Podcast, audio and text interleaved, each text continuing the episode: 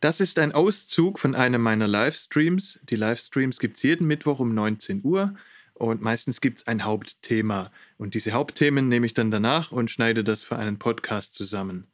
Manche Stellen sind ohne Bild vielleicht ein bisschen schwieriger zu verstehen, aber ich achte natürlich darauf, dass es auch wirklich als reiner Podcast Sinn macht und ist eben live. Wer sich den Livestream noch anschauen möchte, die gibt es in voller Länge noch auf YouTube und den Link zu diesem Kanal habe ich in der Beschreibung zum Podcast. Viel Spaß!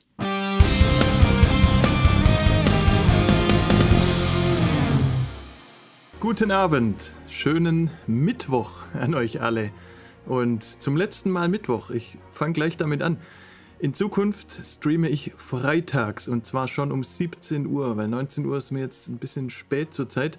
Das heißt, mindestens bis Silvester bin ich freitags 17 Uhr unterwegs, dafür jede Woche, außer nächste Woche. Da ist noch mal eine Pause, aber ab übernächste Woche, also ab dem 12. November, gibt es mal mindestens bis Silvester jeden Freitag einen Stream. 17 Uhr dann. Und das passt genau, weil Silvester ist auch ein Freitag und dann wird es wieder lustig. Dann machen wir wieder den Jahresabschlussstream, wenn ihr wollt, wenn ihr Zeit habt, 17 Uhr. Könnten vielleicht wieder ein paar Gläser gehoben werden. Das war letztes Jahr ganz lustig. Und das ist der Plan. Und was noch der Plan ist, ich möchte gerne im Stream mal wieder Musik machen. Das war bisher immer ein bisschen schwierig, aufgrund des MacBooks, das gleichzeitig streamen und gleichzeitig DAW offen haben, nicht so richtig verträgt. Vielleicht habt ihr sonntags zugeguckt auf dem Producer Network. War immer so eine Zitterpartie. Wenn man gleichzeitig viele Plugins verwendet und streamt, war der Rechner schon ziemlich schnell am Ende. Und was ich getan habe, ist, ich habe folgendes bestellt. Ich zeige es euch mal. Ihr könnt es euch wahrscheinlich schon denken, was es ist. Es ist das hier. Ein neues MacBook. Klar, die sind jetzt endlich draußen. Für 14 Zoll habe ich mich entschieden, für die kleinere Variante, weil ich es gerne mitnehme. 16 Zoll ist mir ein bisschen zu groß. Und ja, ihr seht schon, natürlich 3000 Euro ist verrückt. Ne? Aber ich habe ja, bevor die M1 damals rauskamen, hatte ich schon einen iMac bestellt. Habe den dann wieder abbestellt, als die M1 rauskam. Das ist jetzt alles über ein Jahr her schon, ne? Verrückt. Und seitdem habe ich immer Geld gespart dafür. Aber ich wusste, dass die teuer werden. Und dadurch, dass ich es jeden Tag benutze und dass es mir auch Geld bringt durch meine Arbeit, ist das, glaube ich, okay. Ich hoffe, das hält dann wieder zehn Jahre. Und habe mich hierfür bei Prozessoren für so ein Mittelding äh, entschieden, so mittlere Klasse. Viel hilft viel, nehme ich mal an. Da haben wir alle noch keine Erfahrungswerte, was das wirklich bedeutet. Deshalb habe ich mich da mal in die Mitte gesetzt in der Ausstattung. Arbeitsspeicher probiere ich jetzt mal 32 GB, hatte bisher immer nur 16 war eigentlich auch immer happy damit, obwohl ich teils große Libraries verwende, mit den ganzen Streichern, mit den ganzen Orchestern, mit den gut gesampelten Klavieren und so weiter. Riesengroße Libraries teilweise, trotzdem mit 16 Gigabyte eigentlich immer zurechtgekommen, aber trotzdem will ich jetzt auch mal sehen, 32 kann eigentlich nur besser sein. Also es kann ja nicht schlechter sein. Und lieber habe ich hier ein bisschen gespart beim Hauptspeicher, weil ein halbes Terabyte habe ich jetzt gerade auch drin im Laptop, habe ja noch eine kleine SSD-Platte mit den ganzen Sounds drauf die man easy mitnehmen kann. Und bin da eigentlich gut damit zurechtgekommen. Ne? Also jetzt den Schritt auf ein Terabyte lohnt sich auch nicht so richtig, weil alle Sounds passen dann immer noch nicht drauf. Aber ist schon viel, viel teurer. Ne? Also die Hauptspeicherpreise, ähm, beziehungsweise Festplatte meine ich, die Festplattenpreise, interne Festplatte bei Apple sind ja auch wirklich noch mal frecher als der Rest, kann man eigentlich sagen. Ansonsten ja, also ich freue mich sehr. Das kommt jetzt, jetzt hier oben Lieferzeit zwischen 9. und 16. November. Ich habe erst am zweiten Tag bestellt und bin jetzt nicht ganz vorne mit dabei mit den Lieferzeiten, aber der große Run war, glaube ich, auch auf die 16 Zoll. Insofern, wenn die Lieferzeit stimmt, bin ich happy. Und das passt ja auch ungefähr. Der nächste Stream wäre am 12. November an dem Freitag. Vielleicht ist es dann schon da. Vielleicht machen wir dann schon Mucke im Stream. Mal gucken. Weil ich habe echt Bock mal wieder ein bisschen Gitarren aufzunehmen, auch im Stream. Einfach mal wieder irgendeinen guten Sound nehmen, ein schönes Sample nehmen, eine Melodie und da was dazu zu machen, einfach im Stream. Wenn ihr einen guten Sound habt oder sowas, schickt gerne rum, schickt mir eine E-Mail, ladet es auf den Discord-Server. Dann können wir sowas als Grundlage nehmen. Ich werde es auch nicht in jedem Stream machen. Es wird jetzt kein reiner Musikmach-Stream, aber ich habe schon wieder Bock so ein paar Mal zumindest noch dieses Jahr zu machen. Oldschool Windows 7 Tower, solange es geht. Ja, also ich habe eigentlich auch immer gute Erfahrungen gehabt mit den Apples. Die haben eigentlich immer wirklich fast zehn Jahre gehalten bei mir. Aber der jetzt, der letzte, ist, hat mich sehr enttäuscht, das letzte MacBook. Da, also da hat Apple wirklich einiges verbockt. Das läuft sehr, sehr schlecht. In jeder Hinsicht, muss ich sagen. In fast jeder Hinsicht. Also das war wirklich eine Riesenenttäuschung. Noch eine Festplatte dranhängen? Ja, also für meine Sound Libraries schon, ja. Also die sind ja, da habe ich eine 2 Terabyte SSD-Platte, weil ich habe ja extrem viele Libraries und habe nicht mal alle installiert. Alleine das Complete, die große Version vom Complete von Native Instruments ist ja alleine schon über ein Terabyte, glaube ich. Deshalb habe ich so eine mini kleine SSD-Platte immer. Und wenn ich unterwegs bin, nehme ich die einfach mit. Die ist wirklich, die passt in die Hosentasche und sehr stabil. Ja, weil das ist, glaube ich, utopisch mit allen Sounds, wenn man Orchester-Libraries nutzt, so wie ich, mit allen Sounds auf der internen Platte ist, glaube ich, ein bisschen utopisch. Ähnliche Thematik natürlich bei den ganzen Videoleuten. Oder man zahlt einfach nochmal 1500 Euro und nimmt die größte interne Festplatte. Keine Ahnung. Wie heißt die Festplatte? Ähm, die liegt hier hinten. Ich weiß gar nicht, ob das draufsteht.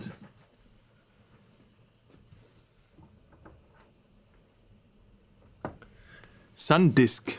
Habt ihr vielleicht schon mal gehört? Das ist, glaube ich, eine ziemlich bekannte Firma. Sundisk, schreib's in den Chat rein. Habe ich in Amazon bestellt. Damals habe ich für die 2 Terabyte, glaube ich, schon 350 Euro bezahlt. Ich weiß nicht, wie teuer die jetzt sind, aber die sind halt wirklich stabil, halten lange, sind, sind sehr schnell. Habe ich nie bereut. Und ja, Marti, du brauchst auch noch eine 8 Terabyte normale Festplatte für deinen Time Machine, ne? damit deine Backups in Zukunft da sind. Das habe ich auch dran. Hängt bei mir immer dran, eine 8 Terabyte Platte, auf die automatisch alles gebackupt wird. Ja, was gibt's noch Neues? Fitness Challenge habt ihr vielleicht gesehen, für die, die sich interessieren. Woche 4 ist jetzt durch. Wir befinden uns in Woche 5. Ich bin am 11, 11 Kilo abnehmen und am Vorbereiten auf einen Marathon, auch für Silvester, vor dem Stream dann habe ich vor vier Wochen angefangen, von null quasi. Also ich, das war ganz schlimm. Könnt ihr euch anschauen, ist ja alles online. Und habe jetzt festgestellt, die 12-Wochen-Challenge ist 14 Wochen lang.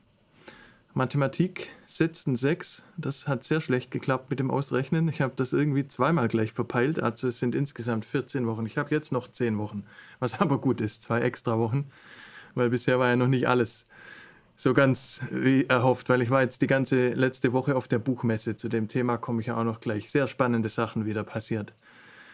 Davor aber, glaube ich, reihenfolgenmäßig mache ich es, glaube ich, heute so, weil ich habe auch wieder ein paar interessante Sachen in YouTube gesehen. Natürlich, wie jedes Mal. Und will euch wieder ein paar YouTube-Links zeigen. Und ich würde damit beginnen, weil ich weiß nicht, ob sich alle für die Buchmesse interessieren. Das klingt vielleicht auch langweiliger, als es ist. Ne? Und ich achte ja auch auf die Sachen, die mal jetzt interessant sind, auch für Leute wie mich. Finden ein paar von euch vielleicht auch interessant, aber nichtsdestotrotz stellen wir das Thema vielleicht ans Ende. Und ich würde zuerst mal ein paar YouTube-Tipps raushauen wieder. Und zwar, musste mal mein Fenster eben aufmachen. So, das geht los mit einem Kanal, den ihr bestimmt schon kennt. Und zwar habe ich gestern, durfte ich moderieren ein Event, bei dem ich den Nisse interviewt habe, Nisse Ingwersen, und der hat diesen wundervollen Kanal hier. Und wenn ihr den noch nicht kennt, auf jeden Fall anschauen. Alle, die sich für Musik interessieren. Ja, und guten Abend natürlich an alle, die noch nachgekommen sind. Und Sandisk, ja, kann sein, dass das früher schon Disketten waren. Stimmt. Jetzt, wo du sagst. Ja, sind anscheinend schon lange dabei, die Hersteller. Genau. Apple ist zu teuer, ja, finde ich auch. Aber ich habe auch keinen Bock umzusteigen jetzt einfach. Ne? Windows ist über zehn Jahre her bei mir. Und die Zeit dazwischen lief mit Apple extrem viel einfacher. Heutzutage, heutzutage weiß ich, ist das alles cool mit Windows, aber der Schritt, den Schritt zu machen, ist mir zu krass. Und dadurch, dass ich es jeden Tag benutze und jeden Tag beruflich benutze, ist mir das ein Tausender Mehrwert. Ganz einfach. Na, weil wenn ich das umrechne pro Tag, sind es drei Euro am Tag für ein Jahr nur und der Rechner hält ja hoffentlich zehn Jahre. Und ja, bei Arbeitsgeräten sehe ich das immer ein bisschen, da gebe ich gerne ein bisschen mehr aus dann. Sounds Off, genau, ist der Kanal. Und gestern hatte ich den Herrn hier im Interview. Eineinhalb Stunden lang konnten wir ihn mit Fragen bombardieren in einer SAE-Veranstaltung und super interessant auch. Richtiges Lexikon in deutscher Musikgeschichte und selbst Musiker auch, hat selbst schon ein paar CDs released, schreibt für ganz große Leute und der Kanal ist halt deshalb interessant, weil wenn ihr hier unten mal guckt, er interviewt halt sehr berühmte Leute. Ne? Leoniden haben wir ja vor vier Wochen, glaube ich, gesehen, waren Platz 1 in den Charts. Jumper hier, auch einer unserer berühmtesten Produzenten. Alligator. Die beiden habe ich mir angeguckt, weil ich die zwei auch persönlich kenne. Jumper und Alligator. Und er macht die Interviews halt so ein bisschen anders. Ne? Er bohrt so richtig und versucht Fragen zu stellen, die halt nicht schon hundertmal gestellt wurden. Und gleichzeitig machen die Leute in dem Interview, also in, die drehen da immer ein oder zwei Tage und die machen da auch einen Song einfach. Er sitzt dann daneben, während die einen Song produzieren. Und davor gehen die Sounds einsammeln mit einem Field Recorder, gehen die an irgendwelche coolen Locations, nehmen erstmal ein paar Samples auf. Also auch als Inspirationsquelle würde ich es absolut empfehlen. Wenn ihr mal Zeit habt, wenn ihr sonst nichts mehr findet, wenn euch meine Videos zu langweilig werden, da auf jeden Fall mal hier reinschauen. Das ist definitiv, glaube ich, eine gute Empfehlung. Ich habe noch keine schlechte Stimme darüber gehört. Genau, und ich sehe ja schon, die von euch, die es schon kennen, empfehlen es ja auch weiter im Chat. Super. Ja, also ich habe auch ähm, Alfred Windows, ich habe auch viel mit Windows schon, ich saß daneben zumindest, haben wir viel gemeinsam produziert hier beim Basti in Berlin. Freund von mir und Produzentenkollege und das lief immer erst rein. Das weiß ich schon. Windows ist mittlerweile nicht mehr so, wie es vor 10, 20 Jahren war. Dann, ich mache die Links auch alle wieder auf dem Discord-Server. Ne? Ihr müsst euch jetzt da nichts irgendwie notieren, wenn euch was interessiert. Hier, unser Discord-Server. Der Link dazu ist in der Videobeschreibung unten, wenn jemand noch nicht da ist. Und hier im Livestream-Talk-Kanal, das hier ist vom letzten Stream, da poste ich nachher wieder alle Links rein. Habt ihr wieder schöne Liste. Und wenn ihr selbst was findet, selbst einen Vorschlag habt, irgendwo hier reinposten, sonstige Links zum Beispiel. Na, da haben wir hier auch, habe ich schon einige gute Vorschläge gekriegt, die wir dann tatsächlich uns auch im Stream ein bisschen angeguckt haben. Also da könnt ihr gerne was beitragen. Das hier fand ich auch interessant. Spotify und Shopify. Das müssen wir mal im Auge behalten, glaube ich. Ja, die machen eine Partnerschaft, so dass also Spotify, das ist, ich weiß, viel Kritik auch, aber irgendwie, die haben die richtigen Ideen, finde ich einfach. Weil einmal fangen sie jetzt an mit Video, erstmal im Podcast-Bereich, aber ganz klar, wo das hingeht. Und haben wir, glaube ich, letztes Jahr oder wahrscheinlich noch früher, haben die ja schon mal angekündigt, dass sie auch mit Video anfangen. Und natürlich wird da Musikvideo dann. Ich frage mich, warum das nicht schon längst der Fall ist.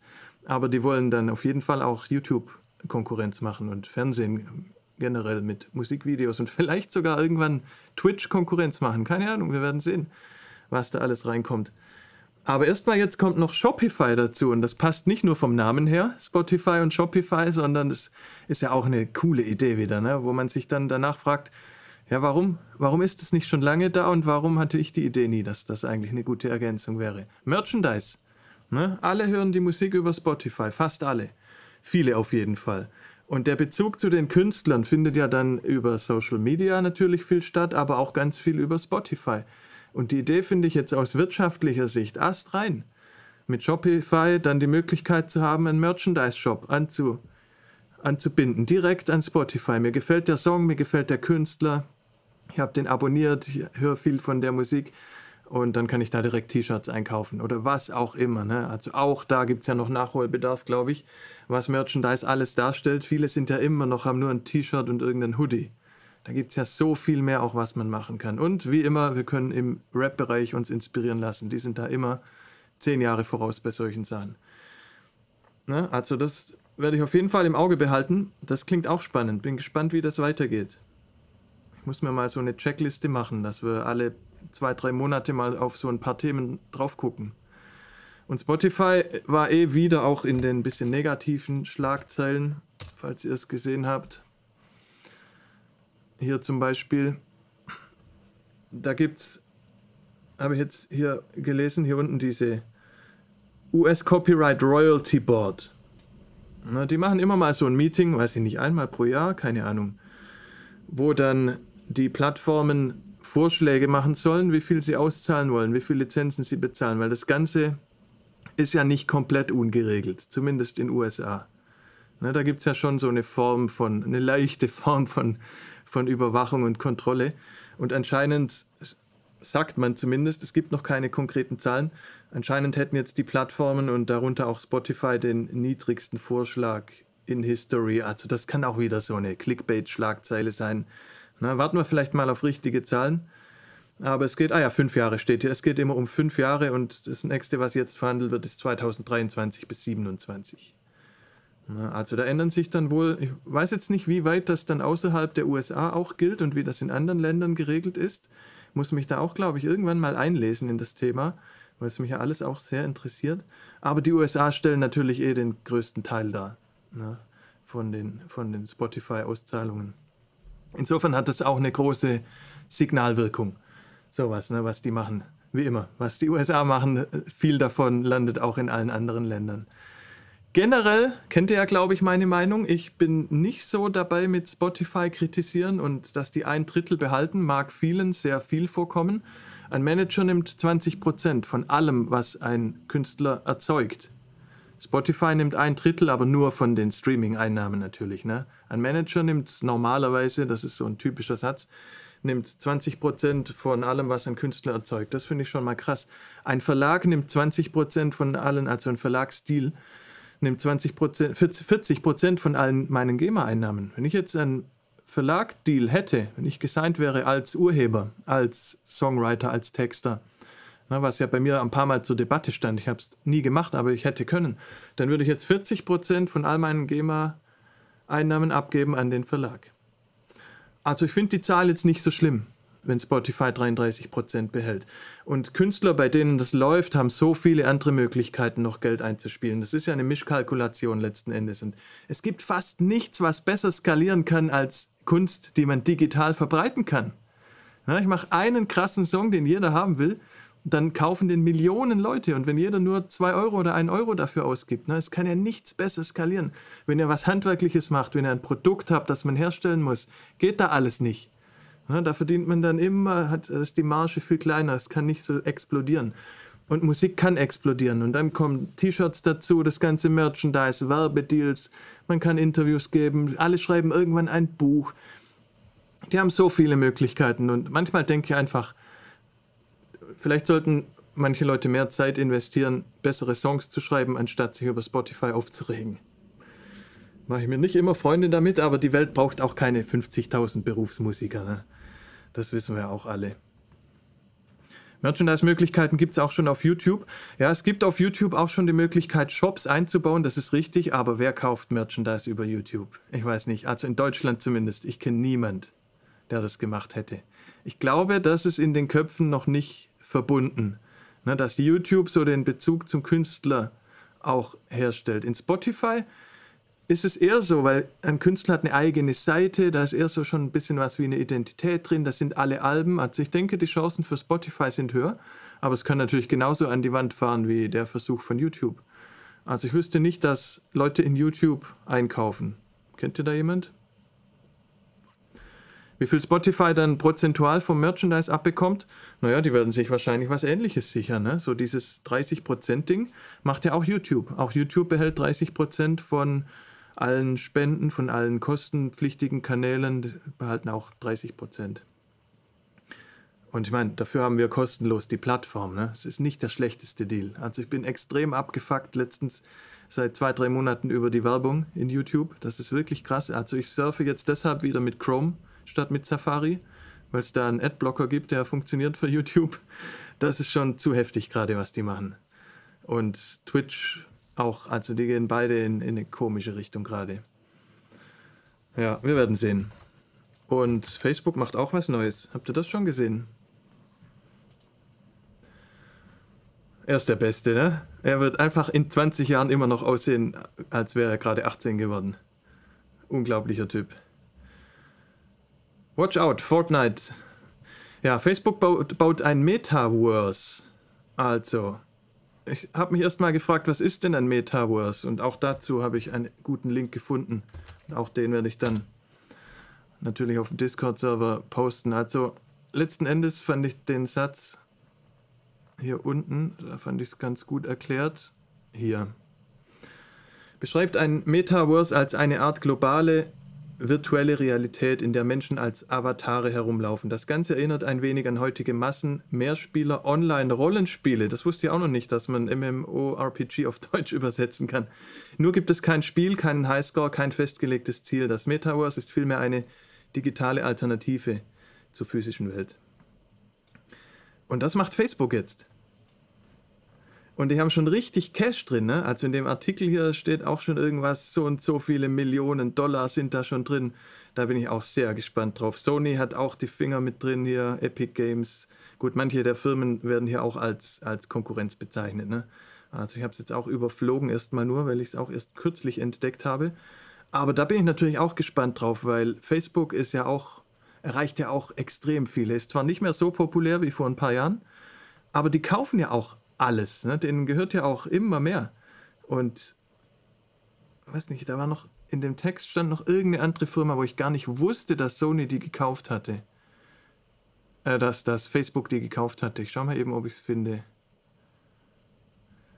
Genau, hier Oculus. Ne? Einer der führenden Hersteller von Virtual Reality Technologie. Die ganzen Brillen. Oculus. Hat Facebook gekauft, wusste ich nicht. Also die gehen stark in die Richtung entscheidend und haben ja auch ein paar Dollar noch übrig, um zu investieren. Also könnte schon sein, dass das ein krasses Ding wird. Manche Sachen kann man ja nicht kaufen. Das haben wir vor zwei Wochen auch gesehen mit irgendwelchen Social-Media-Versuchen, die komplett schief gegangen sind, obwohl komplett Silicon Valley dahinter stand und große Leute mit viel Geld haben dann äh, versucht, neue Social-Media-Plattformen zu machen. Dieses Jahr, letztes Jahr ähm, Clubhouse ne, war das Beispiel, was ja komplett wieder tot ist. Also man kann nicht alles kaufen und das ist auch gut so. Und ja, Facebook hat natürlich schon einiges richtig gemacht. Werden wir sehen, was rauskommt. Ich bin sehr, sehr neugierig drauf. Komplett kostenlos nicht. Wir, die kaufen indirekt unsere Daten in Form von Interessen und Co. Ja, ja, klar, genau. Das ist natürlich richtig. Also immer wenn was kostenlos ist, sind wir sind wir die Ware, heißt es ja so schön. Ne? Also immer wenn was kostenlos ist, sind wir das, für das Geld bezahlt und eingenommen wird. Das ist natürlich richtig. Aber nichtsdestotrotz ist die Möglichkeit ja schön. Ne? Und man kann in YouTube, finde ich, kann man sogar relativ gut noch für sich bleiben. Ne? Dadurch, dass man da nur zugucken kann, gar nicht kommunizieren muss und auch irgendeine E-Mail-Adresse angeben kann, denke ich, ist YouTube fast noch eine der angenehmeren Möglichkeiten, wenn man Privatsphäre äh, behalten möchte, einigermaßen zumindest. Komplett geht es natürlich nicht. Und unsere Interessen, ja, die sind natürlich dann offensichtlich. Werbung für einen eigenen Song. Ey, mir sind schon schlimmere Sachen passiert. Also ich wurde schon wegen Musik, die ich selbst komponiert habe, wurden mir schon Streams gesperrt. Aber klar, das ist halt das Game. Sobald die released sind, gibt es irgendein Label, das die released hat und dieses Label beauftragt irgendeine Company, die Rechte zu wahren und die Company sperrt YouTube-Kanäle wenn einer der Songs da auftaucht. Und natürlich wird dann mein eigener Song gesperrt, wenn der released wurde. Ist halt so, ist manchmal kurios. Dann habe ich ja noch im Titel geschrieben, KI, künstliche Intelligenz. Und den Kanal haben bestimmt auch viele von euch schon gesehen. Der ist ja auch ziemlich berühmt. Ging, glaube ich, auch sogar mit einem deutschen Kanal los. Beziehungsweise hat immer noch den deutschen Titel im Kanal und dann kam die englische Version dazu, kurz gesagt. Und die englische Version in a nutshell. Also es gibt auch einen deutschen, deutschsprachigen Kanal davon, der heißt nur kurz gesagt. Und das hier ist die englischsprachige Version, auch gepflegte 16,5 Millionen Subscriber. Und den kann ich euch auch ins Herz legen. Das sind zu allen möglichen Themen so schön gemachte Videos, paar Minuten, fünf bis zehn Minuten. Und die regen auch zum Nachdenken an. Und andererseits kann man sich auch gut zu einem Thema informieren, so wie jetzt hier zum Beispiel. Roboter, ne? also die Diskussion ist ja uralt, ob Roboter irgendwann Rechte haben sollten.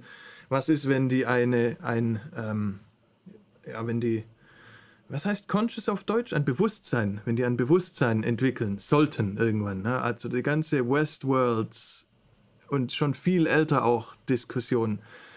Cyberpunk, ganz viele Geschichten, Philip K. Dick und wer da noch alles drin war. Na, was ist, wenn, wenn äh, Roboter irgendwann ein Bewusstsein entwickeln. Und ganz interessant, wie die das, wie die das hier sagen. Also in Star Trek mit Data zum Beispiel ja auch, ne, die ganze Diskussion.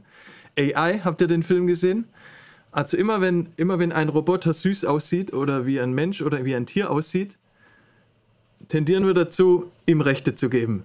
Irgendwie, weil es uns an einen Mensch erinnert. Eigentlich auch komplett lächerlich, aber merke ich in jedem Film den ich mir anschaue, dass das so triggert einfach. Ne? Wenn, das, wenn der Roboter aussieht wie ein kleiner süßer Junge zum Beispiel, so wie in AI, dem Film, den ich auch sehr, sehr gut finde, drei Stunden Film, dann irgendwie, dann fühlt man mit. Na, aber nur wegen der Optik irgendwie. Gut, die Story ist natürlich auch drauf ausgelegt, um genau diese Frage in uns da so ein bisschen aufzubringen.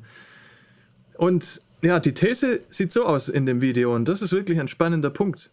Wir sind anscheinend nicht mehr so weit davon entfernt, dass Computer neue Computer kreieren.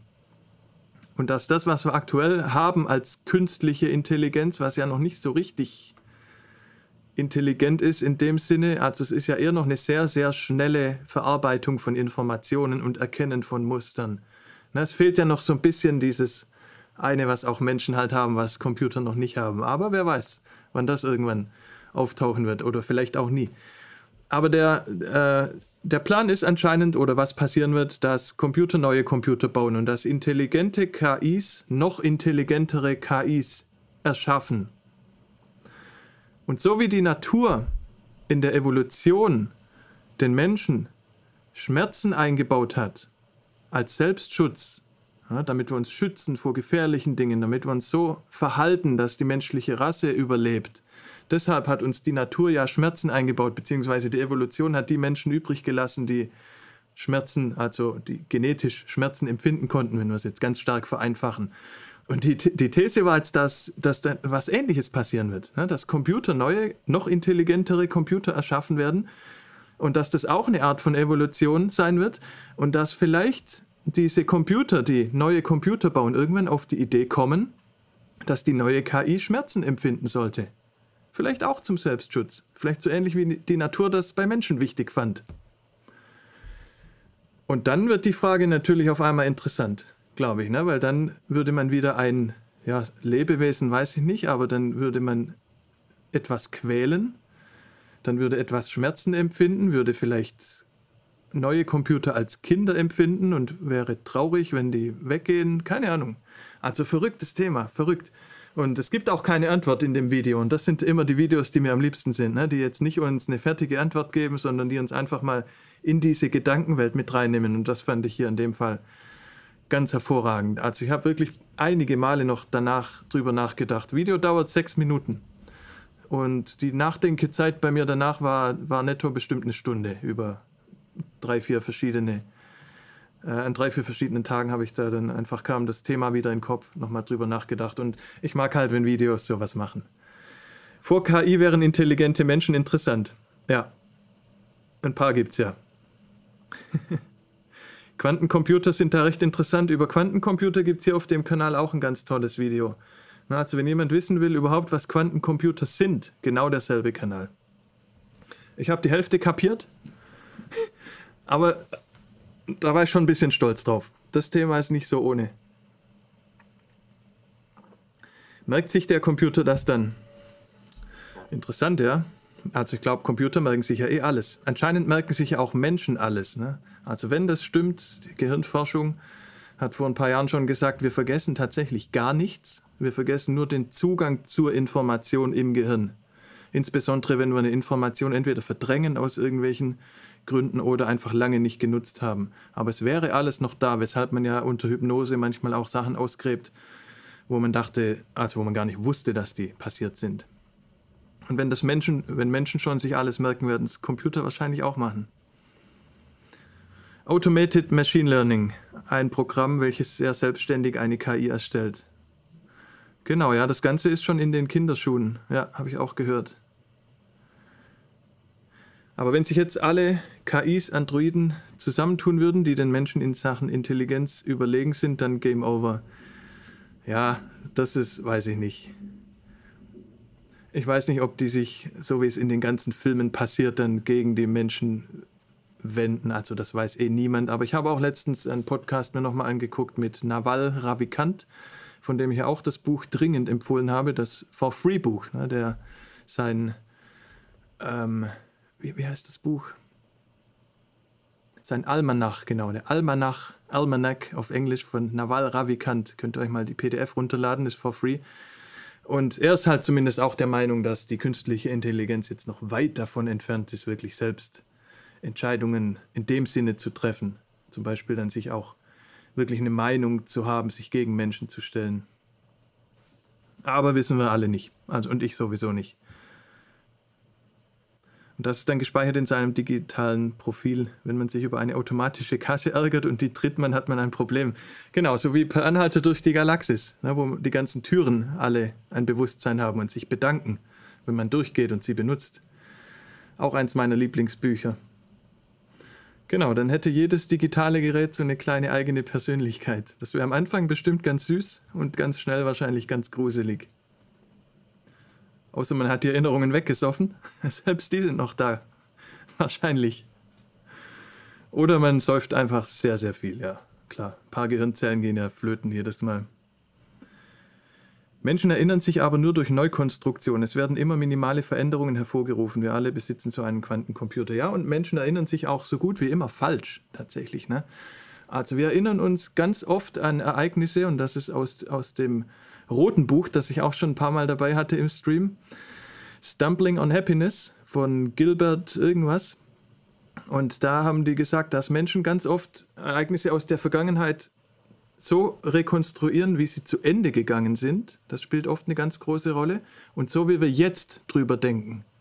Dass das ganz oft unser Bild verzerrt. Und man hat ja auch ganz viele Experimente gemacht in der Kriminalistik mit Zeugenaussagen. Ist ja irgendwann rausgekommen, dass die Zeugen ganz oft einfach Unsinn sagen, aber komplett Lügendetektortest bestehen, 100% sicher sind, sie haben recht. Und da gab es auch mal eine lustige Fernsehserie, wo die genau das gemacht haben.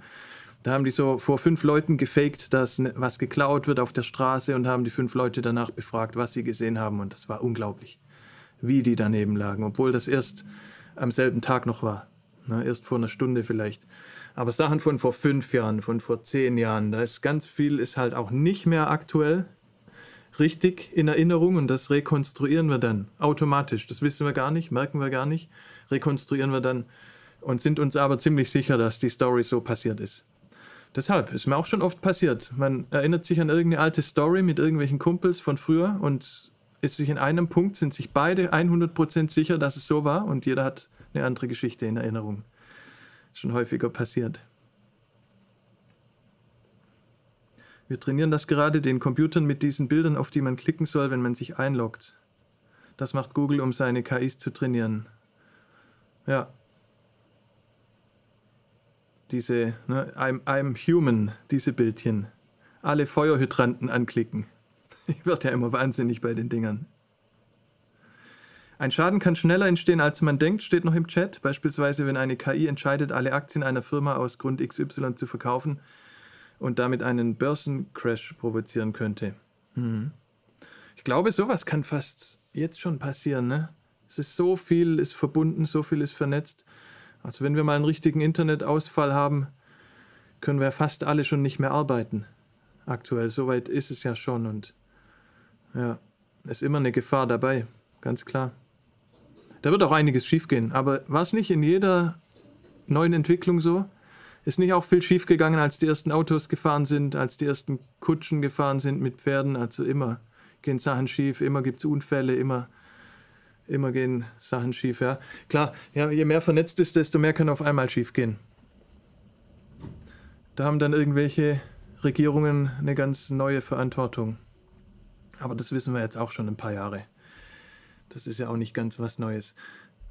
Gut, das wären jetzt erstmal meine, meine Links, die ich am Anfang loswerden wollte. Und dann würde ich jetzt mal zur Buchmesse was erzählen, weil da war ich letzte Woche. Ich bin für die Buchmesse seit sechs, sieben Jahren fürs Deutschlandradio tätig. Buchmesse gibt es zweimal im Jahr, einmal in Frankfurt, einmal in Leipzig und die sind jetzt natürlich ausgefallen die letzten eineinhalb Jahre.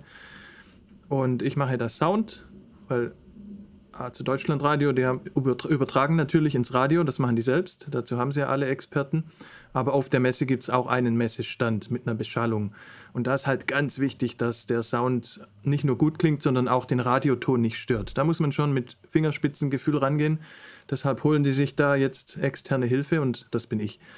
Und mache da die Sprachbeschallung und habe zumindest ein paar Fotos auch dabei, damit ihr euch da mal was vorstellen könnt drunter. Und dann erzähle ich ein bisschen, was so die Themen waren und wie sich eine Messe gerade wieder anfühlt.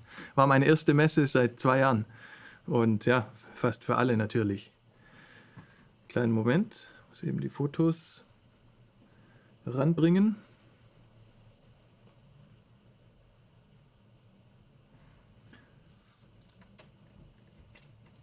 So, los geht's. Das hier, das war mein Arbeitsplatz dieses Jahr. Also ich war auch in, einem, in einer kleinen Kiste drin dieses Jahr mit zumindest einem großen Fenster, ohne Fensterscheibe natürlich, sonst sitze ich immer ohne Wände. nur an einem kleinen Tisch, weil ich will ja hören, was vorne passiert. Aber das war jetzt auch eine Vorgabe für die Messestände, dass wir da ein bisschen eingebaut sind wegen der ganzen Pandemie. Und ihr seht ja auch, die Sitze ist auch eigentlich komplett lächerlich. Ne? Dann gibt es halt sechs oder sieben Sitzreihen mit jeweils zwei Stühlen und ist abgesperrt. Weil teilweise, wir hatten da früher auf der Buchmesse immer richtige Legenden da da war Bela B. von den Ärzten, Reinhold Messner, Lang Lang, der Pianist, Helge Schneider war da. Immer wenn diese berühmten Leute ein neues Buch schreiben, und das machen ja ganz viele, Biografie oder sonst irgendwas, dann kommen die natürlich zum Deutschlandradio. Das heißt, ich hatte mit denen allen da ein bisschen mal was zu tun. Das ist immer ganz spannend. Und dann stehen da teilweise 200, 300 Leute an dem Stand. Das war jetzt dieses Jahr natürlich nicht so. Und es war in der Tat, also das Foto ist jetzt nicht sehr repräsentativ, das war vormittags, als gerade aufgemacht wurde. Aber es war schon nur halb so viel los wie sonst auf der Messe. Auf den Gängen musste man Mundschutz tragen, in den Ständen durften wir den runternehmen. Aber es hat sich schon nach Messe angefühlt. Also es war ist schon wieder ein schönes Signal auch, dass es wieder losgeht dass es die Sachen wieder gibt. Und wir hatten auch ein bisschen weniger Programm als normalerweise auf der Messe. Durften auch nur zwei Leute gleichzeitig auf der Bühne haben. Das war für mich natürlich optimal, weil zwei Mikrofone maximal ist viel einfacher zu beschallen als fünf Mikrofone gleichzeitig. Ja, weil mit jedem Mikrofon, das man zusätzlich aufmacht, steigt natürlich der Anteil von Raumsignal über die PA auch, was dann über die Mikros wieder ins Radiosignal reingeht und auch die Feedback-Anfälligkeit steigt natürlich, dass es pfeift. Na, jedes zusätzliche Mikrofon steigert die Feedback-Anfälligkeit und pfeifen darf es natürlich auf keinen Fall. Beschallung hat sich kaum gelohnt.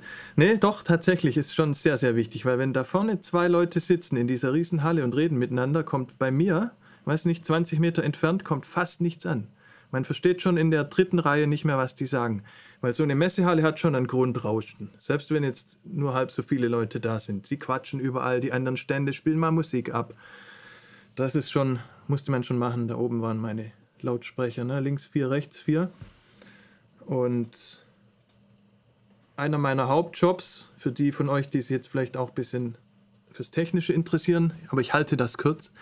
Einer meiner Hauptjobs ist, das richtig einzustellen, die PA.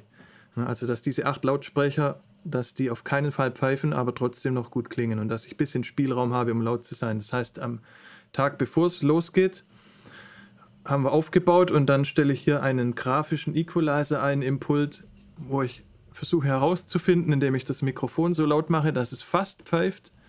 Und dann versuche ich die Frequenzen zu finden, die als erstes pfeifen. Und dann ziehe ich die raus, damit ich insgesamt lauter machen kann, ohne dass es pfeift. Na, weil wenn es in einer Live-Sendung pfeift, dann habe ich versagt. Ist mir auch noch nie passiert in den ganzen sieben Jahren. Weil ich mir hier extrem Mühe gebe. Und danach ist es eigentlich eingestellt. Ja, also das danach, klar muss man aufmerksam sein die ganze Zeit, vor allen Dingen in den Live-Sendungen. Also ist schon immer noch sinnvoll, einen Profi da zu haben. Aber das hier ist ganz entscheidend. Also eigentlich ein großer Grund, warum die mich da extra nach Frankfurt bringen dafür, ist genau das hier. Und das sieht jedes Jahr anders aus.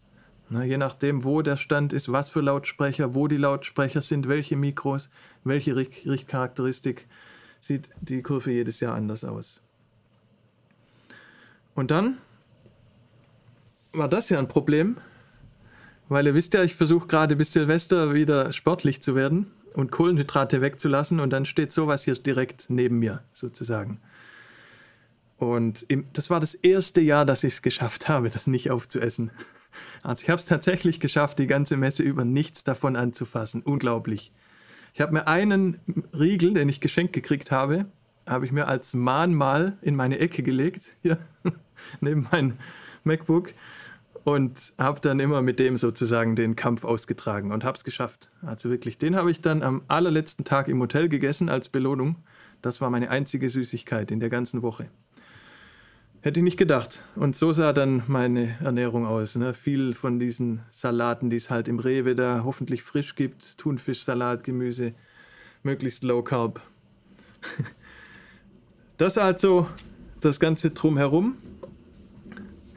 Und interessant fand ich noch, weil ich hatte viel Zeit zum Nachdenken auch. Wir hatten weniger Sendungen als sonst, zwischen den Sendungen Stunde Pause, zwei Stunden Pause. Hab dann auch mal drüber nachgedacht, wie das eigentlich kam, dass ich auf der Musik, äh, auf der Buchmesse gelandet bin. Und das ist eigentlich auch eine ganz lustige Story, weil das kam, wenn ich ganz vorne anfange, kam das, weil ich in der SAE tätig bin. Und ah, nee, ich fange ich fang am anderen Ende an. Vielleicht ist es so rum lustiger. Also ich bin jetzt als Live-Techniker beim Deutschlandradio für die zwei Buchmessen im Jahr das ist ein Job, der mir sehr viel Spaß macht, der gut bezahlt ist und insgesamt, also ich, die Leute sind super nett auch, die haben alle eine ähnliche Einstellung, die wollen immer alles so gut wie möglich machen, sympathische Leute, alle hilfsbereit, es ist ein echtes Team einfach. Das macht deshalb auch sehr Spaß. Und die empfinden mich, glaube ich, genauso. Und das ist ein Grund auf jeden Fall, warum ich da sein darf. Und das kam über den Musikrat und die Musikmesse, weil ich 2013 vom Musikrat der Live-Mensch war.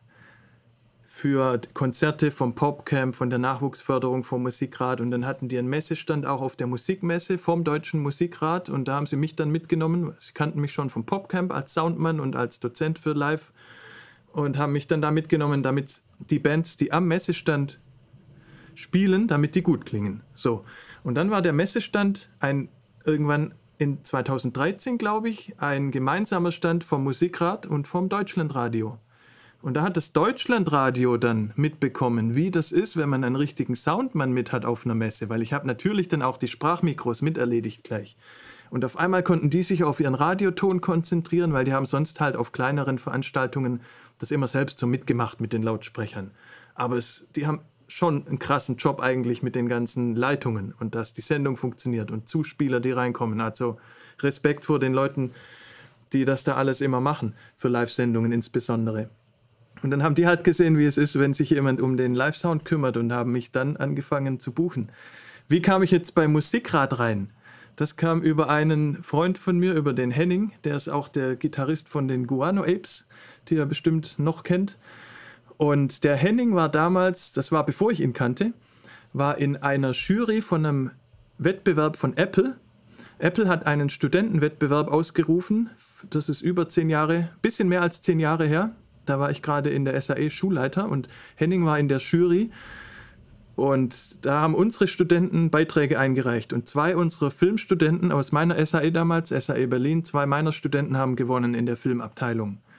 Und dann wurden wir, die zwei Studenten und ich, wurden nach London eingeladen von Apple, wo alle Sieger zusammengekommen sind, haben ihre Preise bekommen und gab so eine Zeremonie. Da waren wir dann zwei, drei Tage in London alle. Und Henning war auch da, weil er Jurymitglied war. Und da habe ich Henning kennengelernt tatsächlich. Und da saßen wir dann beim Abendessen am selben Tisch, haben uns kennengelernt, waren uns direkt sympathisch, haben danach auch angefangen, uns privat zu treffen. Und so hat mich Henning dann irgendwann als Soundmann reingebracht in den Deutschen Musikrat. So ging das alles los.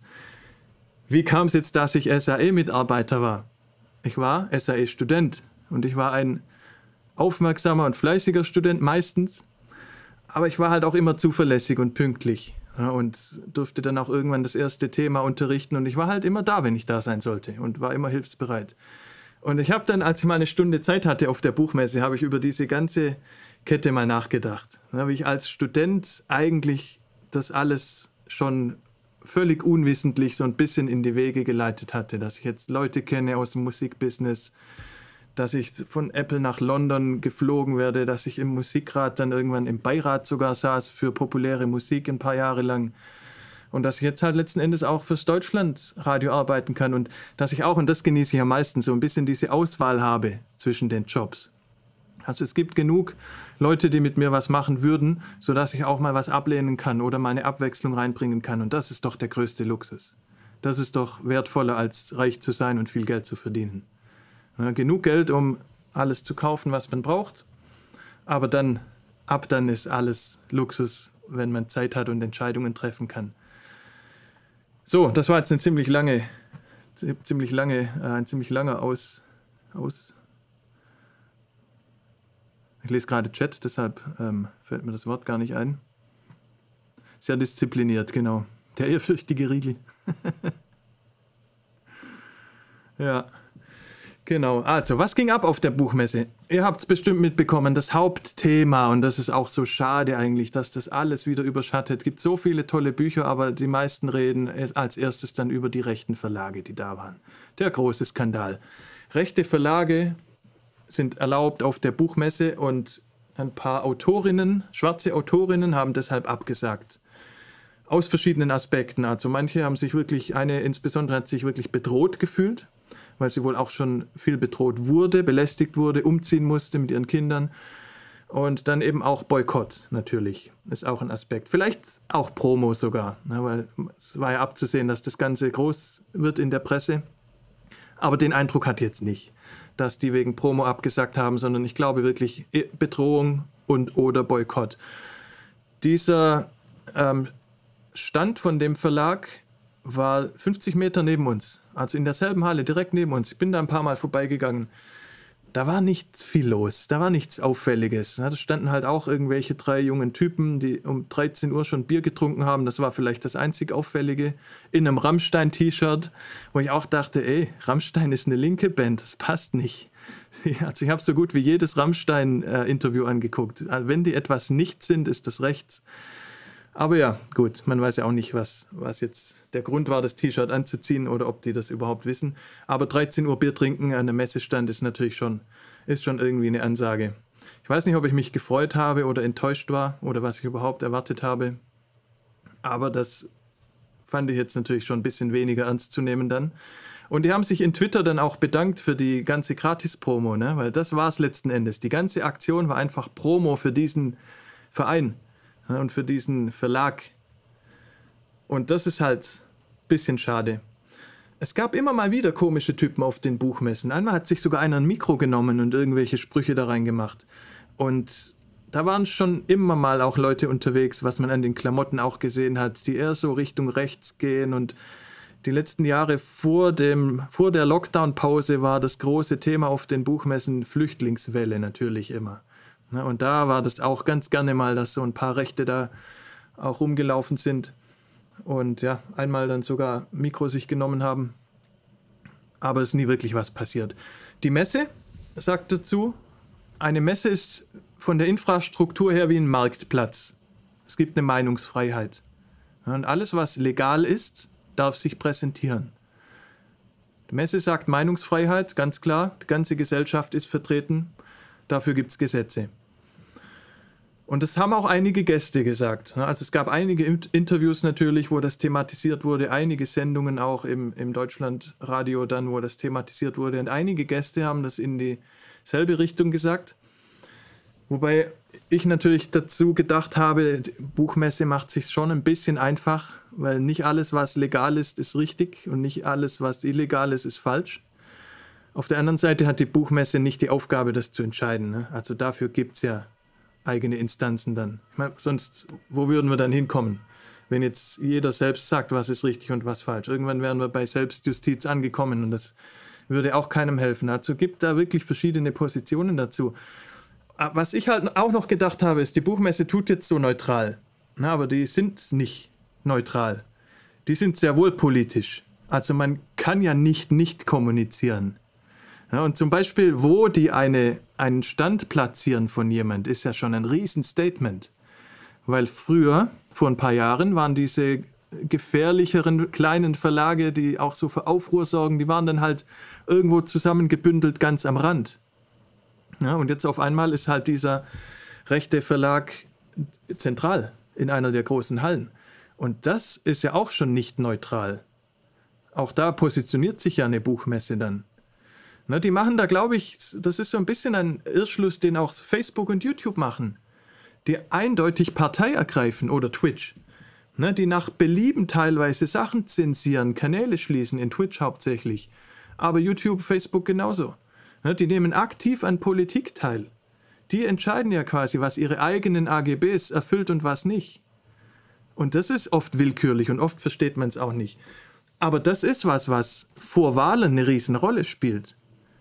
Und die haben einen großen Anteil dran, was die Öffentlichkeit denkt. Und das ist ein Fehler, glaube ich, dass die Plattformen das so machen, weil das werden sich die Regierungen nicht mehr lange anschauen. Die werden das nicht, nicht mehr lange mit sich machen lassen, glaube ich. Die werden da schön eingreifen irgendwann. Das ist bestimmt schon in Vorbereitung alles. Ja, weil das ist alles nicht neutral. Man kann nicht nicht kommunizieren. Alles, was man sagt oder nicht sagt, enthält ja eine Botschaft in irgendeiner Form. Ja, und niemand ist da von den Plattformen, verhält sich fast niemand wirklich neutral. Das würde bedeuten keine Zensur, außer was verboten ist. Das wäre die einzige Zensur.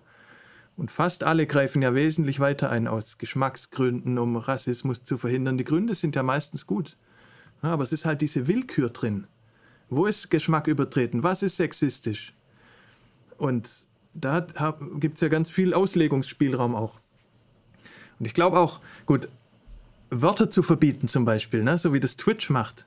Einzelne Wörter verbieten, N-Wort zum Beispiel. Das mag für eine Internetplattform eine sinnvolle Lösung sein. Weil es da einfach kann man nicht jeden Kontext einzeln prüfen. Jedes Mal, wenn ein Wort verwendet wird, in welchem Kontext. Weil das ist ja eigentlich, woraus es ankommt. Das hat eine Autorin auch sehr schön gesagt auf der Buchmesse. Die hat auch gesagt, Wörter generell zu verbieten, das nützt doch nichts. Ein Wort funktioniert doch nur in einem Kontext. Man muss doch immer darauf achten, was möchte jemand damit aussagen? Was ist der Grund für eine Person, das Wort zu sagen? Und da gibt es welche, die okay sind und welche, die nicht okay sind. Aber das Wort selbst ist doch erstmal nur eine Ansammlung von Buchstaben. Das hat mir ziemlich gefallen, wie die das ähm, gesagt hat. Aber ich verstehe, dass Internetplattformen natürlich jetzt nicht jeden Kontext einzeln prüfen können. Großkonzerne schreiben sogar in den Gesetzen mit. Ja. Geben sogar Vorlagen. Der Weg zur Hölle ist, gut, ist gepflastert mit gut gemeinten Absichten. Was denkst du über die Fair-Lesen-Kampagne um die E-Book-Lizenzen, die von einigen Autoren gestartet wurde? Wurde darüber viel gesprochen? Erstaunlicherweise gar nicht. Weil ich dachte am Anfang auch, das wird ein Riesenthema. Ne? Darf man E-Books ausleihen als Bücherei zum Beispiel? Und darf man sie immer nur einer Person ausleihen? um jetzt nicht die Autoren komplett zu benachteiligen, weil viel weniger Leute die Bücher kaufen auf einmal und die Verlage natürlich auch. Weil ein gedrucktes Buch kann eine Bücherei genau einmal ausleihen, dann behält das jemand für zwei, drei Wochen und dann kriegt es die nächste Person. Person. Und dann kauft eine Bücherei vielleicht drei Bücher davon oder fünf, na, wenn das gerade ein Schlager ist. Und mit E-Books könnte man die jetzt unendlich oft ausleihen. Und da habe ich auch Riesendiskussion erwartet, wurde gar nicht thematisiert. Hat mich auch wirklich gewundert. Ja. Dann ähm, der Promo-Aspekt von, von diesem einen großen Thema mit den rechten Verlagen. Ne? Die, am Anfang sah es so aus, als würde die Berichterstattung den Verlag gar nicht namentlich nennen. Da habe ich mich zuerst gefreut, damit die nicht noch mehr Aufmerksamkeit kriegen. Aber das ist dann schon im zweiten Beitrag dazu, ist das alles zerfallen. Und dann war klar, das ist einfach Promo nur. Leider. Ne? Das Internet hat sich ja auch natürlich gar nicht zurückgehalten und auch interessant. Den ersten, weil es sind ja mehrere rechte Verlage da gewesen. Der erste Verlag, den man in Google findet, auf den stürzen sich dann alle. In jeder Berichterstattung, abends im Hotel habe ich immer Fernsehen geguckt, in jeder Berichterstattung, in jedem Interview wird dann immer nur dieser eine Verlag, der halt oben steht, immer in der Liste. Der kriegt die ganze Promo ab. Ist fast wie im Deutschrap alles. Und auf den stürzen sich alle, weil der halt, also wenn man es einmal geschafft hat, oben in der Liste zu sein, von denen, um die es gerade geht, dann nennen alle immer nur diesen einen. Völlig verrückt. Und wir haben dann backstage, haben wir dann auch ein kurzes Gespräch gehabt mit den Leuten vom Deutschlandradio und der Chef der Literaturabteilung, der war auch ein bisschen geknickt, dass das jetzt alles so eine große Werbeblase erzeugt für diese Verlage. Und er hat, Zitat von ihm, hat gesagt, irgendwie kommt man da auch nicht mehr raus. Und genau so ist es. Und da habe ich dann auch, auch meinen Vergleich zum Deutschrap gezogen. Ne? ein cleverer Skandal zum richtigen Zeitpunkt mit der richtigen Reichweite und alle werden drüber schreiben. Da kommt man nicht mehr raus, weil dann alle Journalisten sich drauf stürzen, um die Klicks nicht zu verpassen. Und weil es halt auch einfach ein heißes Thema ist gerade. Und der einzige Unterschied ist, dass der Skandal jetzt halt einfach passiert ist und dass wir im Deutschrap die Skandale halt kreieren und von Hand machen meistens. Aber was danach passiert, ist identisch. Und dann habe ich abends auch wieder die Story gesehen aus Leipzig und das war für mich genau dasselbe. Ne? Von Gil, kennt ihr den noch von früher? Das habe ich auch erst da gecheckt, dass das ja der Sänger ist von damals, der auf meiner, und das muss ich euch auch zeigen, der auf meiner Bravo-Hits-CD drauf war. ich zeige euch mal den Song. Und das Schlimme ist, oder ich weiß nicht, ob das schlimm ist, ich habe den Song sogar gefeiert damals. Hier, das war auf meiner Bravo Hits Doppel-CD drauf, vor 20 Jahren, 25 Jahren. Das ist er, der Gil. Den Song habe ich gefeiert und da war noch einer drauf. Von Basis. Gibt's den auch noch?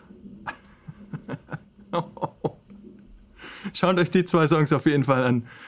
Basis, ich will euer Leben nicht. Damalige Hip-Hop-Qualität. Zu hart. Gil war bei den Hansens, ne, der hatte eine eigene Band. Da war noch der Sohn von Kurt Kress mit dabei. Kurt Kress auch ultra krasser Drummer damals gewesen. Also vielleicht war Gil auch bei den Hansens, das weiß ich nicht. Aber mit dem Sohn von Kurt Kress, das war die Band der Söhne, könnte man fast sagen. Söhne von berühmten Musikern. Genau, und ja, den Skandal aus Leipzig habt ihr ja garantiert mitbekommen, ne? Mit, wo er im Hotel anscheinend schlecht behandelt wurde und danach hieß es dann, nee, doch nicht und jetzt ist er auf einmal der Böse und hin und her und diese riesen Aufmerksamkeit wegen, also aufgrund seines Judensterns wurde er wohl beleidigt, ja? also einfach antisemitisch. Und sowas, also jeden Tag werden bei uns Leute aufgrund ihrer Herkunft, ihrer Religion, sonst was, Hautfarbe, werden schikaniert, beleidigt. Und jetzt passiert es einmal einem mittelmäßig erfolgreichen Musiker und schon ist es wochenlang ein Riesenthema in allen Medien. Und das ist für mich wieder so ein scheiß Strohfeuer, wo ich mich richtig aufregen kann. Das ist alles Pseudo für mich. Die Berichterstattung ist Pseudo. Da geht es nur um die Klicks. Die Reaktion der Leute, die die Berichterstattung anschauen, ist für mich Pseudo. Alle reden jetzt wichtig und haben eine Meinung und posten was in ihren sozialen Medien und, und erzeugen selber Aufmerksamkeit. Alles ohne Substanz. Und genauso schnell ist es dann wieder vorbei und hat nichts bewirkt. Und ich glaube sogar fast im Gegenteil, ne? weil danach haben bestimmt ein paar Leute das Gefühl, sie hätten jetzt was gemacht für das Thema. Sie hätten sich jetzt positioniert und haben jetzt teilgenommen an einem großen Wirbel und sind dann vielleicht sogar ein paar Monate beruhigt, was das angeht, weil sie jetzt richtig was geleistet haben. Vielleicht nehmen das paar Leute sogar so wahr. Für mich ist das alles wirklich nur Strohfeuer und, und Pseudo, Pseudo-Berichterstattung, ein Pseudo-Thema. Und damit meine ich natürlich nicht, dass die Thematik an sich unwichtig wäre. Ne? Also das verstehen aber bestimmt auch jetzt alle richtig. Ich meine einfach nur, das passiert jeden Tag und warum kümmern wir uns nicht darum? Warum brauchen wir immer irgend so einen Instagram-Skandal dafür? Warum brauchen wir irgendeine prominente Person dafür? Und warum wird es dann gleich so groß aufgeblasen und ist überall und hin und her und ist er jetzt gut oder böse und man kann gar nicht mehr keine Meinung haben? Wenn diese e-, ganze Energie reingehen würde in die Lösung des Problems, dann wären wir vielleicht ein paar Schritte weiter. Aber alles ist nur in den Medien drin. Ja, wie ihr seht, hatte ich auch genug Zeit, mich aufzuregen auf der Buchmesse. Hab's dann auch getan. Und ich sage euch noch eins: Irgendwann, wenn ich die Eier dazu habe, irgendwann bin ich offline. Irgendwann ist Schluss mit Internet bei mir. Das wird noch lange dauern, aber irgendwann traue ich es mich. So wie von Warren Buffett habe ich es neulich gelesen. Der hat keinen, der hat kein Handy erstmal, einer der erfolgreichsten Leute der Welt, wirtschaftsmäßig zumindest. Der hat kein Handy und der hat im Büro keinen Computer. Und ich habe auch mal von Eminem gehört, dass er einen Computer nicht mal bedienen kann, ne, weil er es einfach nie gemacht hat. Es gibt ein Leben ohne soziale Medien und es gibt ein Leben ohne Internet, zumindest ein Privatleben, zumindest großteils. Also beruflich stört es mich jetzt auch nicht so. Aber eigentlich ist ja eh mein Problem, dass ich mich da immer so reinziehen lasse. Ne? Aber das kriege ich schon auch noch in den Griff. Ja, und dann gab es halt auch das Hin und Her dann von in den ganzen Interviews mit anderen Autoren. Na, hätte jetzt hätte, hätte die schwarze Autorin, eine andere Autorin hat gesagt, die schwarze Autorin hätte am Diskurs teilhaben können. Sie hat sich jetzt mit dem Boykott rausgezogen und alle unterstützen sie jetzt in ihrem Rückzug natürlich, klar, wenn sie bedroht wird. Aber alle hätten sie auch unterstützt, wenn sie im Diskurs teilgenommen hätte. Und Empowerment hätte sie besser gefunden, hat eine Autorin gesagt. Eine andere Autorin hat auch gesagt, die, die äh, hätte aufsteigen sollen mit der Kraft der Supporter, anstatt sich rauszuziehen. Das war ein Zitat von ihr. Sie soll mitreden und gehört werden. Sie soll nicht zu Hause bleiben. Und den Satz finde ich auch nicht schlecht von der Autorin Svenja Flasspöhler, hieß die. Die hat gesagt, wir leben in einer freiheitlichen Welt, aus der die Zumutung nicht zu tilgen ist ist eine Autorin und Philosophin. Wir leben in einer freiheitlichen Welt, aus der die Zumutung nicht zu tilgen ist. Klar, ist jetzt Bedrohung ist nochmal ein anderer Aspekt. Ne? Aber Zumutung ist etwas, ihrer Meinung nach, womit wir auch halt ein Stück weit leben müssen und womit wir immer klarkommen müssen. Und ja, diese, diese echte Bedrohung, die die Frau wohl fühlt, die dann nicht gekommen ist, das ist natürlich, dann ist nochmal ein krasseres Thema. Dazu gab es aber dann auch ein interessantes Gespräch mit einer anderen Autorin, die nicht gekommen ist. Und der Mann, der das Interview geführt hat, ist selbst ein Schwarzer gewesen und der hat dann gesagt, so der Stand hat nur acht Quadratmeter und da passiert nicht wirklich was. Wo ist jetzt genau die Bedrohung? Und das fand ich gut, dass die Frage gestellt wurde. Es war natürlich höflicher gestellt, alles und ein bisschen mehr drumherum geredet, also nicht so deutlich, wie es ich jetzt sage, aber darauf lief es letzten Endes hinaus. Und die Antwort von der Frau war dann, ja, wenn man schon ein paar Mal bedroht wurde und auch auf Messen und in, bei öffentlichen Auftritten schon ein paar Mal unschöne Szenen erlebt hat und Leute vor einem standen, die einen bedroht haben, dann fragt man sich halt irgendwann, auf wen kann ich mich noch verlassen, wenn jemand vor mir steht. Und das wird halt unklar, wenn eine Messe sich so positioniert, dass sie rechte Verlage zulässt. Dann weiß, fühlt man sich nicht in einem sicheren Space und man weiß nicht, auf wen man sich verlassen kann und ob man sich auf jemand verlassen kann, wenn wirklich jemand vor einem auftaucht. Konnte ich auch nachvollziehen.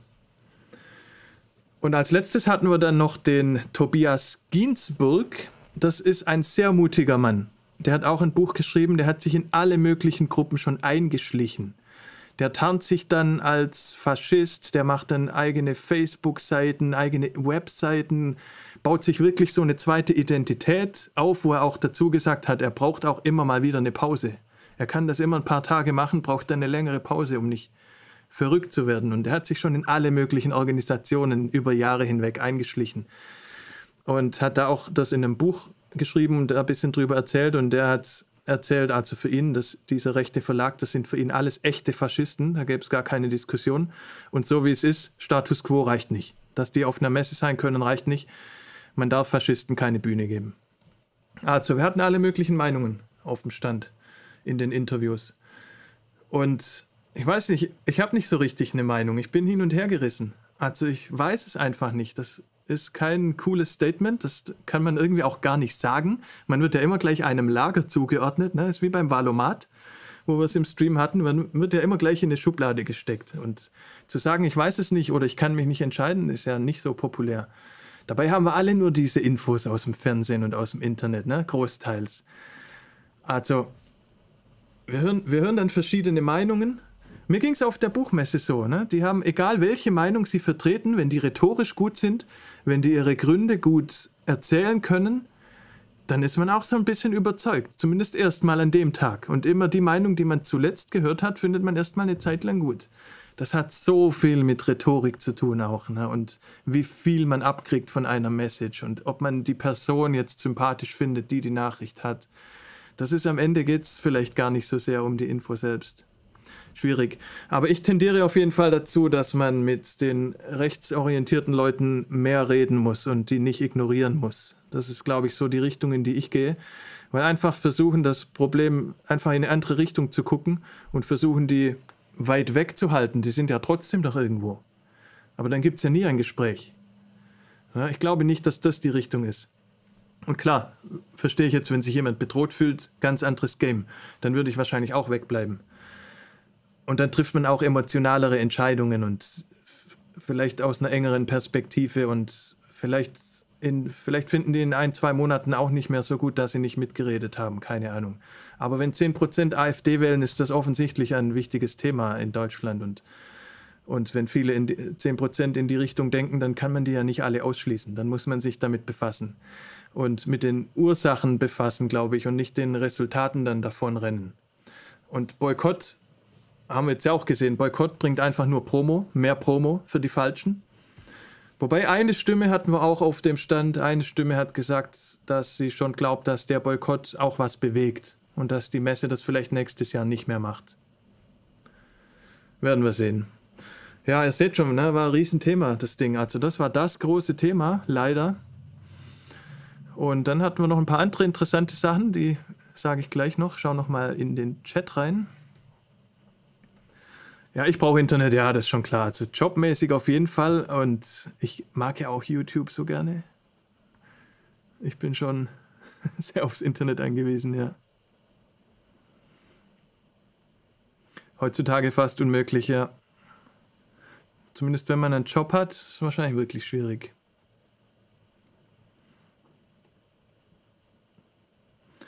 Genau, gegensätzliche Meinungen muss die Demokratie schon aushalten, das denke ich halt auch. Und man darf sich nicht gegenseitig ausgrenzen. Und ich, also ich eigentlich denke schon auch, was die Buchmesse sagt, ist vielleicht nicht so schlecht, im Grundsatz zumindest. Na, dafür gibt es eigentlich Gesetze, genau für das, was ist auf einer Messe erlaubt und was nicht. Und solange das bei einer Meinung bleibt, sehe ich es genauso, wie es der Florian schreibt und auch der Alfred, glaube ich, bin ich schon auch auf der Richtung unterwegs. Und ein paar rechte Verlage, glaube ich auch, muss man aushalten können. Ne? Genauso wie wir die AfD aushalten im Bundestag. Oder zumindest in den Wahlergebnissen, je nach, je nach Bundesland. Das ist ja auch ein, eine Sache, die entstanden ist aufgrund dessen, was die Gesellschaft gemacht hat. Das kommt ja auch nicht, sie sind ja nicht mit einem UFO gelandet. Das hat sich ja entwickelt. Das sind alles Sachen, die man verstehen und aufarbeiten kann und Dinge, die man verbessern kann und woraus man lernen kann. Und, und ich glaube auch, dass Gespräche halt immer, also ich hätte jetzt auch keinen Bock, mich mit, einem, mit den rechten Leuten dann zu unterhalten, wirklich länger, aber vielleicht müsste man da in die Richtung mehr über seinen Schatten springen. Keine Ahnung. Also die würden genauso versuchen, mich zu überzeugen. Ja. Gut, ich sehe schon, also ihr zumindest die, die was schreiben im Chat, scheinen das ja ähnlich zu sehen. Ne? Wir müssen rechte und linke Verlage aushalten. Genauso wie in der Politik letzten Endes. Und das ist halt Demokratie. Wir müssen halt dann auf einer Messe, in einem Messekontext muss man es halt schaffen, aber das habe ich mich auch gefragt, weil wir hatten einige Male schon kritische Leute da. Leute, die verfolgt werden in anderen Ländern, irgendwelche türkischen Frauen, die aus dem Nähkästchen reden, krasse Bücher geschrieben haben, die kamen dann halt mit vier Bodyguards auf die Buchmesse. Aber warum denn auch nicht? Ne, das ist für manche Leute, die berühmt sind, das, das ganz normales Daily Business. So kann man sich ja auch ein Safe Space schaffen für einen Tag oder für zwei Tage auf einer Messe. Ne, dann kommt man halt mit, mit den vier großen Männern im schwarzen Anzug. Okay, ich komme noch zu ein bisschen anderen Themen, weil das war ja zum Glück nicht das einzige auf der Buchmesse. Ich habe mir noch ein ganz tolles Zitat notiert von einem Florian Schröder, den ich auch noch nicht kannte, Florian Schröder, der hat erzählt und hat dann einmal gesagt, den Satz, Politik und Kunst haben die Rollen getauscht. Und dabei ging es eben darum, und das fand ich auch interessant, was darf man eigentlich sagen gerade? Ne? Wofür wird man kritisiert? Cancel Culture, das ganze Ding. Ein falsches Ding auf Instagram und schon verliert man seinen ganzen Job. Ne? So wie hier Guardians of the Galaxy 3 wurde nicht gedreht, weil der Regisseur vor zehn Jahren mal ungünstige Instagram-Postings gemacht hat. Cancel Culture. Ja, Leute werden dann zerrissen in der Öffentlichkeit und die Firmen trennen sich dann von ihnen, weil sie sich von allem, was nicht modern genug ist und alles, was nicht vogue genug ist, gerade muss man sich dann halt distanzieren, insbesondere wenn es gegen diese ganzen ähm, modernen Trends gerade geht. Und er hat gesagt, Politik und Kunst haben die Rollen getauscht Politik kommt gerade mit allem durch. Politiker können sagen, was sie wollen und hat natürlich auch Trump viel mitgeholfen. Die können sagen, was sie wollen. Der kann sagen, er baut eine Mauer nach Mexiko und die Mexikaner bezahlen dafür. Das ist eine Beleidigung eigentlich von einem ganzen Land. Und Politiker werden gefeiert dafür. Während Künstler hingegen hart kritisiert werden, wenn sie irgendwas sagen, was eine angebliche Grenze überschreitet. also die ganze Ironie scheint fast abhanden gekommen zu sein und Sarkasmus. Ja, und, und das war früher halt genau andersrum. Das war seine Beobachtung und ist mir noch nie so aufgefallen. Ja, früher musste man in der Politik total aufpassen, was man gesagt hat und wurde da ganz schnell angegriffen, hat Stimmen verloren, wenn man unhöflich war oder irgendwas. Und die Kunst hatte Narrenfreiheit, so wie sie eigentlich auch sein sollte. Wir hatten ja auch die eine Reportage vor zwei oder vor vier Wochen über, über Kunstfreiheit. Und im Rahmen der Kunst sollte man ja eigentlich sagen können, was man will. Auch da gibt es ja ein Gesetz, um es irgendwo zu begrenzen. Aber Kunstfreiheit ist ja eigentlich gegeben. Ja, und das hat sich alles umgedreht gerade. Ist verrückt. Es ist eine verrückte Zeit gerade. Künstler werden für jeden Scheiß kritisiert, Politiker können sagen, was sie wollen. War genau andersrum. Und Tanja Lieske war noch eine Autorin, die hat ein paar interessante Sachen erzählt, auch über Shitstorms und soziale Medien, warum wir uns so vom Unhaltbaren, hat sie es genannt, so beeinflussen lassen, anstatt uns aufs Haltbare zu konzentrieren. Und da ging es ja halt darum, um soziale Medien, das ganze, das ganze Rauschen, das da immer mitläuft, alles direkt wieder weg. Warum konzentriert man sich so sehr darauf? Auch warum ist das Aggressionslevel so hoch in den Plattformen? Und da wurde mir nochmal bewusst, wie weit wir im Musikbusiness in diesem Thema sind. Wo heutzutage auch fast alle, die selbst Musik machen, sich Gedanken machen über soziale Medien, das zu einem Stück verstanden haben, analysieren, auch verstehen, warum das schnell aggressiv wird, warum man sich da auch nicht zu viel damit befassen sollte. Und aber auch einfach das Ding ein bisschen kennt und wie sehr dieses Buchmesse-Klientel, ne, die halt alle natürlich nichts mit Rap zu tun haben, die eher auch tick älter sind, seriöser sind, richtige Bücher lesen, richtige Zeitungen lesen, vielleicht ein bisschen gebildeter auch sind als der durchschnittliche Deutschrap-Hörer, wie weit die weg sind von einem Verständnis für soziale Medien, na, was die für Wörter benutzen, wie die das beschreiben, das ist für jemand wie mich natürlich lustig anzuhören dann. Na, also was da für eine Kluft einfach besteht bei so einem Thema. Und wie sehr die profitieren würden, wenn die einfach mal mit Leuten wie uns jetzt da quatschen würden, eine Stunde oder zwei über soziale Medien. Wie viel Verständnis die einfach nicht haben in dem ganzen Thema. Also nicht sie jetzt speziell, diese Tanja Lieske, die war ja informiert, aber man hat ja auch, wie sie es diesem Publikum erklärt hat, daran alleine hat man ja schon bemerkt, ne, wie das alles formuliert wird und, und wie viele Aspekte da auch einfach gar nicht drin waren. Und das letzte, was ich jetzt noch mitgebracht habe, war eins meiner Lieblingszitate. Das waren Lyriker, die auch ein bisschen vorgelesen haben, ein bisschen erzählt haben. Und da gab es einen Vergleich zu Kreativität, weil die wurden dann auch gefragt, ja, wie ist das, wenn man Texte schreibt, wenn man Lyrik schreibt? Und ich habe es für mich natürlich auf Musik übertragen. Wartet man dann, bis man von der Muse geküsst wird? Wartet man, bis man eine Idee hat? Und wir haben das Thema schon, schon ein paar Mal gehabt hier auch im Stream und ihr erinnert euch vielleicht an die Aktion, wo ich jeden Tag eine Stunde zur selben Uhrzeit Musik gemacht habe, um mal herauszufinden, kann man es denn auch kann man es herausfordern, kann man es planen, kreativ zu sein, kann man Musik planen. Und das Zitat von den Lyrikern war, die vergleichen auf die Muse zu warten, bis man eine Idee hat, bis man eine tolle Idee hat, was ja fast nie passiert, haben die verglichen mit, man sitzt in einer Bar und da ist jemand, den man gerne ansprechen würde, eine interessante Person, die einem gefällt, irgendwie so. Gefällt einem optisch vielleicht oder irgendwas gefällt einem an der Person, man würde die eigentlich gerne ansprechen und vielleicht mal irgendwie einen Kaffee trinken gehen. Dann gibt es jetzt zwei Möglichkeiten.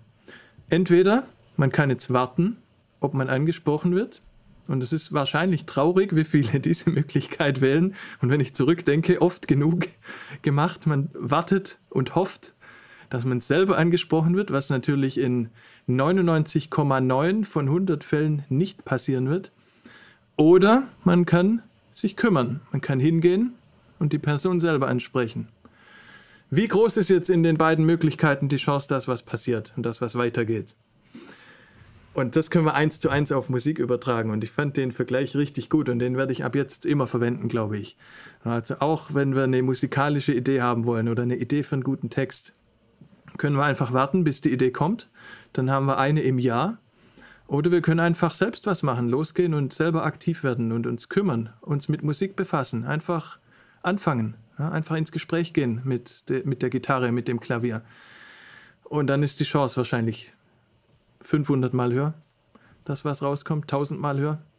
Ist jetzt auch nichts Neues, kein großes Geheimnis, aber ich fand so den Vergleich sehr schön. Und vielleicht auch für Leute, die jetzt noch am Anfang stehen mit Kreativität, mit Ideen oder die zum ersten Mal vielleicht auch dann die Situation haben, dass man mal keine Idee hat, ne? weil am Anfang passiert das ja eh nicht. Ist das vielleicht ein schönes Bild, um das zu vergleichen? Das war mein Buchmesse-Erlebnis. Und dann würde ich nochmals auf den Discord-Server, für die, die noch nachgekommen sind, verweisen. wenn ihr irgendwelche coolen Videos findet in YouTube, postet die gerne hier. Sonstige Links oder irgendwo hier. Der Link zum Discord-Server ist in der Videobeschreibung hier in YouTube. Und der nächste Stream ist dann freitags, übernächste Woche, das geht am 12. November los, ab dann für den Rest des Jahres, Freitag 17 Uhr. Meine Streams. Auch immer eine Stunde vielleicht, mal gucken, wie sich entwickelt. Ich werde dann auch ein paar Mal Musik machen, wenn der neue Rechner da ist im Stream, habe ich Bock drauf. Das könnte ein bisschen länger sein, mal gucken, wie gut das läuft. Einfach mal wieder ein bisschen Instrumente aufnehmen, ein bisschen arrangieren, ein bisschen was in die DAW reinballern im Stream. Ihr seht es ja immer in der Beschreibung vom Stream. Im Titel schreibe ich ja dann immer rein, was passieren wird. Aber der nächste ist dann am 12.11. und auch auf dem Producer Network wird es bald weitergehen. Mein Sonntagsstream wird auch übernächste Woche wieder losgehen und auf dem Kanal gab es eine Umfrage, was gewünscht wird an Themen und da war eine ganz klare Mehrheit für noch mehr Mixing-Tutorials. Also es wird dann am Sonntag in zwei Wochen da wieder losgehen, auch bis zum Rest des Jahres, bis zu Silvester gibt es dann wieder fünf oder sechs Wochen sind das dann noch.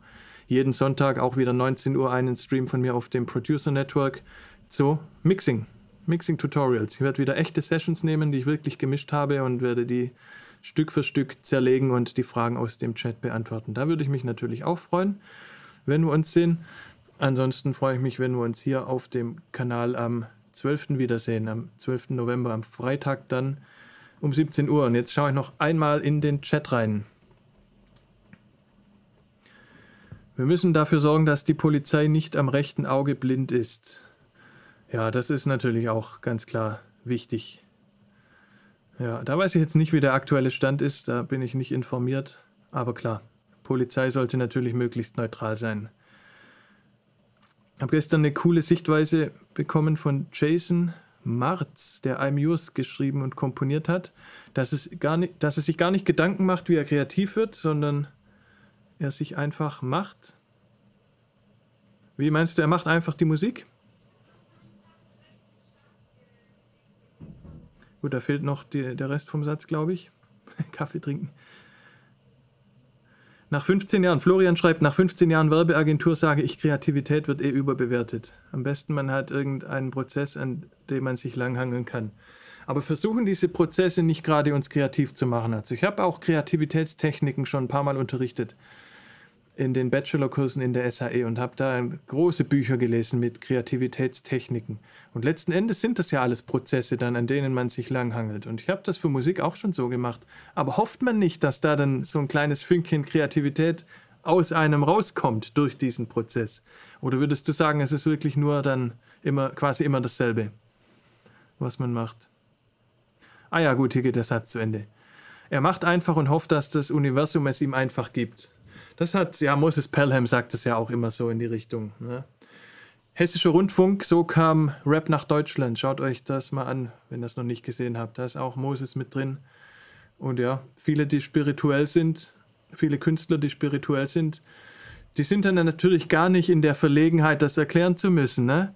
Leute wie ich, die immer alles verstehen wollen und die auch viel am Gehirn interessiert sind, die wollen natürlich auch wissen, wo kommt das jetzt her, wenn ich eine gute Melodie habe? Wo entsteht Kunst? Wo kommt das her? Vielleicht können wir es gar nicht erfahren. Aber für die, die spirituell sind und sagen, das kommt von Gott oder das kommt von oben oder kommt vom Universum, dann ist es eh erledigt. Ja, dann, dann, in dem Satz ist dann alles gesagt. Das ist für jemand wie mich natürlich dann ein Totschlagargument erstmal in dem Moment, weil dann ist das Gespräch zu Ende. Skizzen machen, beste Skizze weiterentwickeln, vom Groben ins Detail. Oh, wie bei mir. Ja. Ja, machen Sie schon, der Prozess gibt dir den Freiraum gedanklich. Genau. Und also so wie ich es empfunden habe, ah ja, hier kommt noch eine rote Linie, der du ohne nachzudenken nachläufst und das Kreative passiert dann. Genau, den Aspekt habe ich immer so empfunden. Und der zweite Aspekt, den ich so empfunden habe, ist, dass viele Kreativitätstechniken auch versuchen, wirklich die, das Gehirn ein bisschen aus dem Rhythmus zu bringen. Ne? Weil Kreativität geht ja damit los, dass im Gehirn was anderes passiert als sonst. Und dass man halt ganz gezielt auch fast das Gegenteil dann macht und dann auch mal einen gewohnten Ablauf aufbricht. Ne? Oder also so eine berühmte Kreativitätstechnik ist ja genau andersrum zu denken. Wenn man ein Problem lösen will, dann, dass die Gruppe erstmal brainstormt, wie könnten wir das Problem vergrößern. Ja, also man will das Problem eigentlich verhindern, aber überlegt erstmal, wie könnten wir es noch schlimmer machen? Oder was würden wir, wenn wir jetzt ein Produkt verkaufen wollen, was würden wir auf keinen Fall machen? Womit würden wir es auf keinen Fall verkaufen?